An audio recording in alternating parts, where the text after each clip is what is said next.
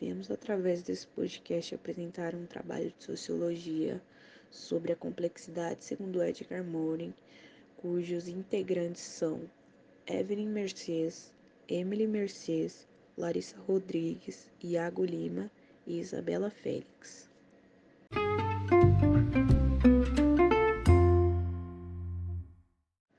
A complexidade segundo Edgar Morin. A teoria da complexidade de Edgar Morin é considerada uma das teorias mais atuais. Primeiramente, vamos entender um pouco sobre o que chamamos de complexidade. Pela construção da palavra e sua origem do latim, complexus, significa aquilo que pode ser tecido em conjunto. É complexo o que não pode se resumir a uma lei, nem a uma ideia simples. A complexidade é uma palavra problema e não uma palavra solução. A condição humana para Morin é a complexa, tem multidimensionalidade, somos seres naturais, morais, físico e culturais.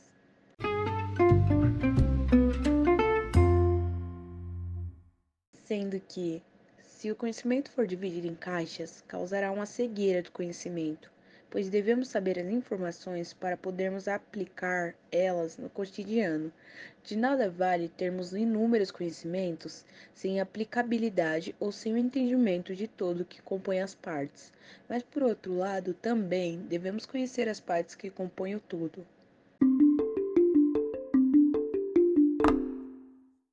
Para Mourin, as principais perguntas que a humanidade se faz, tais como de onde viemos, quem somos, para onde vamos, ainda estão sem respostas, pois nosso sistema educacional nos ensinou a compartilhar tanto conhecimento que a gente não tem respostas para essas perguntas. Se perguntarmos o que é o ser humano, não teremos uma resposta, pois as respostas são dispersas. O pensamento complexo, então, se configura dessa forma: reunir os conhecimentos separados. Daí vemos a grande importância desse teórico para a educação. Fomos acostumados a pensar que o pensamento e a prática são duas coisas distintas. Muitos já devem ter escutado a expressão: quem não sabe fazer, ensina. Nesse sentido, podemos elencar alguns mitos sobre a aprendizagem. Primeiro, a aprendizagem é consequência do ensino. Segundo, a aprendizagem se faz em etapas, linhas e cumulativas, fragmentado e inflexível. E terceiro, aprender é diferente de usar o conhecimento. Uma das obras mais conhecidas de Morin é A Cabeça Bem Feita, Repensar a Reforma, Reformar o Pensamento. Nessa obra, o autor faz um resgate do livro Emílio, de Jean-Jacques Rousseau, escrito em 1762, que inclusive serviu de inspiração para novos modelos educacionais. Morin escreve sobre Emílio contemporâneo, onde busca a não separação da natureza da cultura, transmitir não o mero saber, mas uma cultura que permite compreender nossa condição e nos ajude a viver, e que favoreça ao mesmo tempo um modo de pensar aberto e livre. Podemos observar, assim como Freire, Morim se preocupa com a educação voltada para libertar o homem e que o mesmo possa ter a leitura do mundo e possa lidar com a complexidade que é a vida. A complexidade, em conjunto com outras teorias, vem para mudar nossa visão sobre o mundo. O ser humano é complexo e por isso vive se mergulhando em diversos questionamentos. E de fato, todos nós somos bombardeados com informações de todos os âmbitos e como que lida com o imenso volume delas que vão sendo empilhadas em nosso cérebro. Uma das funções da educação é ensinar a viver nesse mundo caótico que apresenta, filtrando e sabendo a diferença entre informação, conhecimento e sabedoria. Nesse sentido, Morin elenca sete conhecimentos, ou sete saberes, que ele julga necessário para dar conta do ensino no futuro. Em uma sociedade que hoje é permeada pelas tecnologias das informações e da comunicação, as informações são rapidamente acessadas e propagadas sem muitas vezes um olhar crítico sobre elas. Esses sete saberes de Morim apresenta de certa forma nos remete ao número 7 e representa muitos dilemas. desse mundo complexo em que vivemos. Por exemplo, sete fases da lua, sete dias da semana, entre outros. Vamos aos sete saberes segundo o Morim.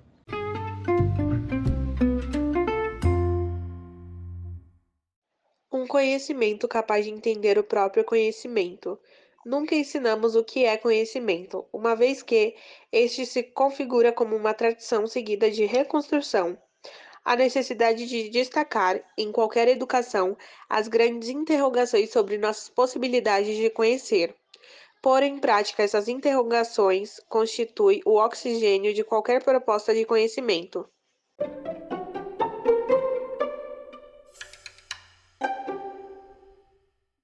Conhecimento pertinente. É preciso localizar as informações para que tenham sentido.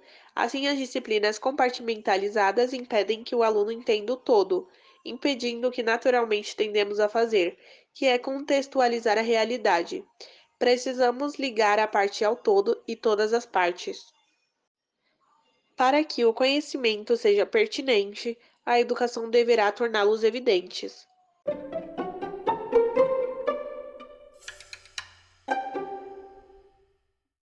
Ensinar a identidade humana. Reconhecer a nossa humanidade comum em que vivemos e, ao mesmo tempo, a diversidade da nossa condição humana. A educação do futuro deverá ser o ensino primeiro e universal, centrado na condição humana. Estes devem reconhecer-se em sua humanidade comum e, ao mesmo tempo, reconhecer a diversidade cultural inerente a tudo que é humano. Ensinar a compreensão humana ensinar como compreender uns aos outros, como compreender nossos vizinhos, nossos parentes e nossos pais. Enfrentar as incertezas. O século XX derrubou a preditividade do futuro. Caíram os impérios que pensavam em perpetuar-se. A educação deve ir já unida às incerteza, à incerteza e às razões e ações imprevisíveis é aprender a enfrentar a incerteza que já vivemos em uma época de mudanças em que valores e ambi, ambivalentes em que tudo é ligado. É por isso que a educação do futuro deve se voltar para as certezas ligadas ao conhecimento.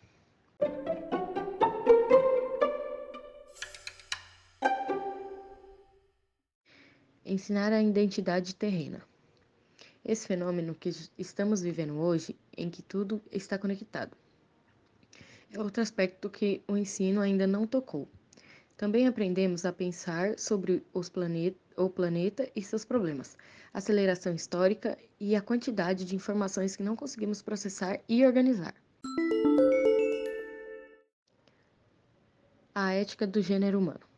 Ensinar a democracia é um dever ético, mas também necessita de diversidade e antagonismo. A democracia não consiste numa ditadura da maioria. Os nossos estudantes têm que compreender a natureza trinitária do ser humano: indivíduo, espécie e sociedade.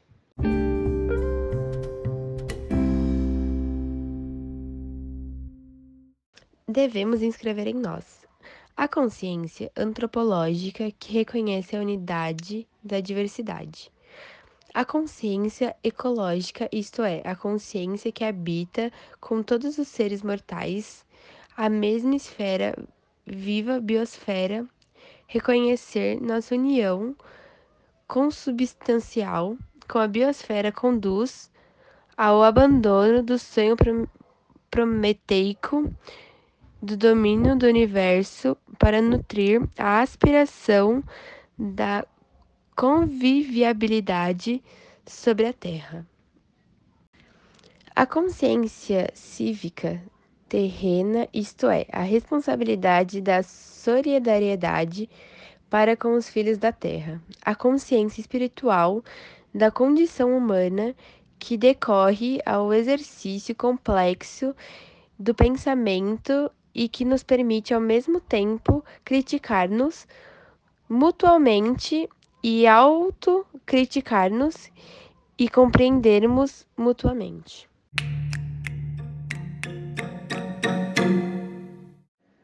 Educar para a complexidade me faz parecer um fechamento dessa unidade disciplinar de consciência.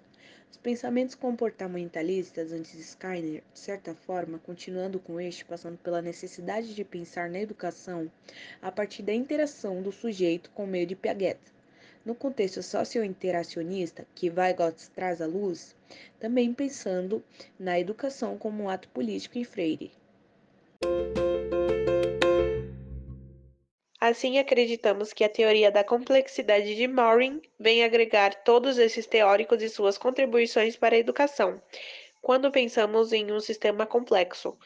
Resumindo naquilo que é tecido em conjunto, não poderemos jamais tentar isolar uma ou outra teoria como verdade absoluta, e nem dispensar um ao outro, pois todas tiveram e têm grande importância para o desenvolvimento da aprendizagem, e cada indivíduo que traz consigo uma gama de formação que se constitui em um ser natural moral, físico e cultural.